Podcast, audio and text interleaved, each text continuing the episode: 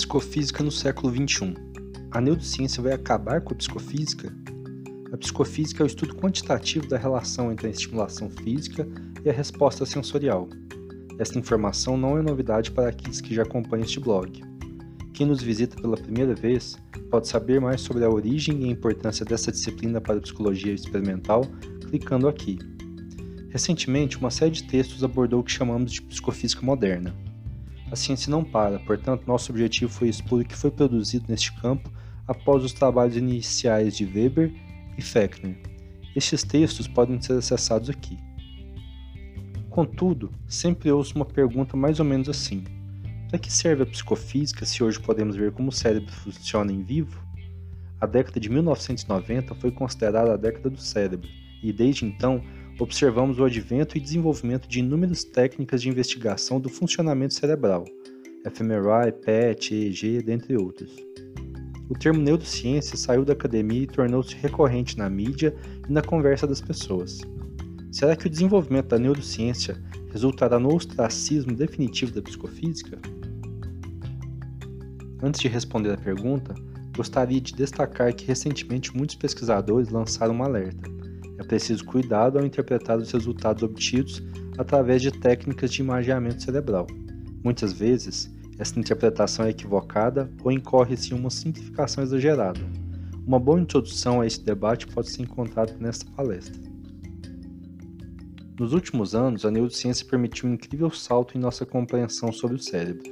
Isso é inegável. No entanto, não significa que a psicofísica seja inútil e possa ser desconsiderada tornando-se uma disciplina cujo interesse seja apenas histórico. Estas áreas do conhecimento não são excludentes. Você não tem que escolher uma e defendê-la. Ciência não é partido político ou religião.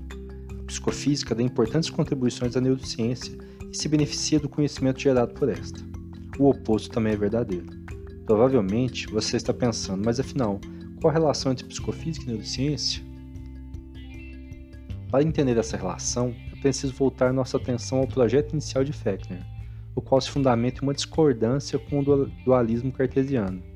Ele defendia que o corpo e a mente eram diferentes reflexos de uma mesma realidade. Para provar essa proposição, um caminho era demonstrar que os processos cerebrais refletiam diretamente em processos mentais. Não é o que a neurociência tenta demonstrar? O objetivo de Fechner, portanto, era investigar a relação entre as sensações e a atividade neural subjacente a elas o que ele se referia como psicofísica interna, Inner Psychophysics. Pode-se concluir que a proposta original de Fechner antecipa os objetivos da neurociência. Fechner conseguiu levar essa ideia adiante? A resposta é não. Para entender isso, vamos, colo vamos colocar um ponto de perspectiva histórica. Na época de Fechner, não havia métodos de investigação fisiológica que permitissem um registro objetivo das funções neurais. É preciso lembrar que 50 anos depois, ainda não se sabia como o sistema nervoso estava organizado. Havia duas hipóteses prevalentes: a doutrina do neurônio e as teorias reticulares. Este debate alcançou inclusive a entrega do Prêmio Nobel de Fisiologia ou Medicina de 1906, que foi dividido entre o médico espanhol Santiago Ramón Cajal e o médico italiano Camilo Golgi, o mesmo que teve seu nome utilizado em uma estrutura celular, o complexo de Golgi, que aprendemos nas aulas de ciências do ensino fundamental. Acesse aqui para conhecer melhor essa história. O que Fechner podia fazer para encontrar evidências em favor de sua tese? Sua saída foi investigar a relação entre as sensações e a variação e as propriedades físicas do estímulo, que é denominado psicofísica externa, Outer Psychophysics.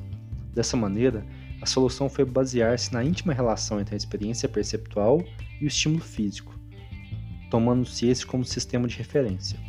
As características dos estímulos físicos são cuidadosas e sistematicamente manipuladas e os observadores indicam sua percepção desses estímulos e suas alterações. Os métodos psicofísicos desenvolvidos por Fechner baseiam-se nessa ideia. Você pode obter mais detalhes sobre esses métodos no texto Psicofísica Clássica 3 Métodos Clássicos. Para entender melhor o que se, a que se refere a psicofísica interna e a psicofísica externa, olhe o diagrama abaixo. Note, no diagrama que a psicofísica interna vislumbrava a relação entre o plano psíquico e o plano fisiológico. Entretanto, Em função da carência de tecnologia apropriada em sua época, Fechner propôs que a psicofísica interna poder, poderia ser inferida a partir da relação entre o plano físico e o plano psíquico, psicofísica externa. Ao longo do século XX, o desenvolvimento das técnicas não invasivas para o registro da atividade cerebral permitiu o estudo dos processos cerebrais envolvidos na percepção, ou seja, estabeleceu-se a ponte entre a ponte entre o plano físico e o plano fisiológico, a que chamamos de neurofisiologia. Estas técnicas não vieram substituir os métodos psicofísicos. Pelo contrário, iniciou-se uma tendência ainda em curso de valer-se de uma abordagem complementar, isto é, os resultados provenientes das modernas técnicas somam-se aos achados da psicofísica, revelando os correlatos neurais e psicofísicos da percepção. Psicofísica confirma e complementa os achados da neurofisiologia. Pode-se concluir que a neurociência emerge da reciprocidade das técnicas e do conhecimento que temos no plano físico, do plano fisiológico e do plano psíquico. Pode-se afirmar, afirmar, portanto, que o projeto inicial de Fechner pode agora se tornar realidade. Seu conceito de psicofísica interna não depende única e exclusivamente dos achados provenientes da metodologia da psicofísica externa, ou seja, os resultados subjetivos desta podem ser correlacionados diretamente com informações disponíveis sobre o funcionamento cerebral. Na convergência entre neurociência e psicofísica, os métodos psicofísicos podem auxiliar no exame da capacidade perceptiva em pacientes com lesão cerebral, na escolha mais adequada dos estímulos para explorar um mecanismo ou área cerebral e para determinar a relevância perceptiva, comportamental, de dado, de dado mecanismo ou área cerebral. Pode-se concluir que a psicofísica reafirma sua importância e estabelece seu importante papel também no século XXI. Esse texto ele foi escrito por Leonardo, Leonardo Gomes Bernardino, ele foi originalmente publicado no blog Percepto e ele foi republicado no site eupercebo.nb.br em 11 de novembro de 2019.